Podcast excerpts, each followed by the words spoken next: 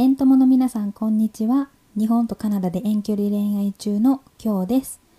皆さんは遠距離恋愛をしていてちょっと他の人からイラッとするようなこと言われたことってありませんか？例えば相手絶対浮気してるでしょうとかうん絶対別れるでしょうとか。私も遠距離恋愛特に始めたての頃は知り合いから「え大丈夫?」とかえそれってちゃんと好きなの？みたいな こと言われたことがあって内心ちょっとイラッとしましたね。でも私はその時は全然言い返すことはしませんでした。もうただぐっとこらえてまあそうかもねぐらいにちょっと流していましたね。で私もちょっと皆さんにまあこういう他の人からイラッとするようなことを言われた時に言い返すことだけはちょっとしない方がいいんじゃないかなっていうのをちょっとお伝えしたいです。で理由が2つありますで1つ目は、まあ、そういうことを言ってくる人も悪気なく言ってくれてるっていうことが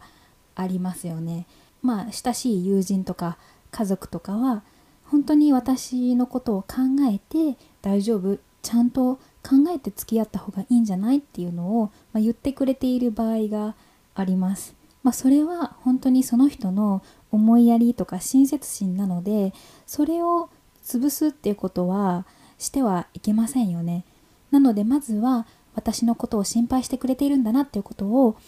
まあ素直に感謝して受け止めるっていうことが、まあ、大事だと思います。で2つ目が、まあ、その場であれこれ言い返すよりも年月をかけて真剣に交際しているんだってことを見せつけた方がもう何倍も何億倍も説得力があるんじゃないかなって思うからです。まあそうイラッとする気持ちは分かりますけどいやでもちゃんと真剣に付き合ってるからとかいやちゃんと好きだからっていうことをその場で口で言ったとしても相手はその第三者っていうのは私たちカップルのなんか表面的な部分しか見ていないのでどれだけ私たちが真剣に付き合っているかこの遠距離でもどれだけ本気で愛し合って乗り越えようとしているかっていうのはなかなか伝わらないんですよね。まあ、それは、まあ、伝わらなくて仕方ないと思います。その口だけで説明してももうどれだけ 愛し合っているかっていうのはもう伝わらなくてもちょっと仕方ないです。なのであんまりそこで口で説明するっていうのは効果的じゃないと思うんですよね。もちろんそういう傷つくようなことを言われて、まあ、言い返したくなる気持ちはわかるんですけど、まあ、そこはちょっとぐっとこらえてそうじゃなくって2ヶ月後3ヶ月後またその友達とかと会った時にあ今も続いてるよとか1年後2年後もあまだ今も遠距離だけど普通に付き合ってるよってことを言うことによって真剣度ってすごく伝わるじゃないですか。あちゃんと1年続いてるんだとか遠距離でもちゃんと連絡取って続けてるんだなっていうのをその人に知らしめるっていうか 知らしめる言い方ちょっとあれですけど、うん、無言で語る背中で語るみたいないう方がなんかめちゃくちゃかっこいいし効果的だなって思います。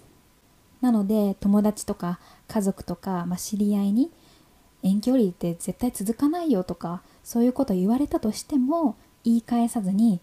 心の中ではうっせえわみたいな感じで 思っといていやいや1年後2年後ちゃんと真剣交際してるところを見せつけてやるっていう思いであのその場では流す。で自分だけはパートナーのことを信じる愛し続ける。私たちは大丈夫っていう同じ認識を持ち続けていくっていうのがいいんじゃないかな。それが一番うん、全員にとって、まあ、ハッピーじゃないかなって 思いますね。誰も傷つけない。まあ自分はちょっと我慢しないといけないけど他人から別に認められようとしなくてもよくってそのパートナー自分の恋人とお互い信じ合って愛し続ける。でそれを他の人にも見てもらって自分たちの愛の深さっていうのを他の人に伝えていけばいいんじゃないかなって私は思います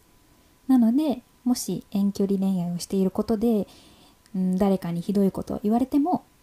まあ言い返さずにぐっとこらえてうん、大丈夫私たちは愛し合っているからっていうのを、まあ、自分の中でまたはパートナーと、えー、まあ、思ってれば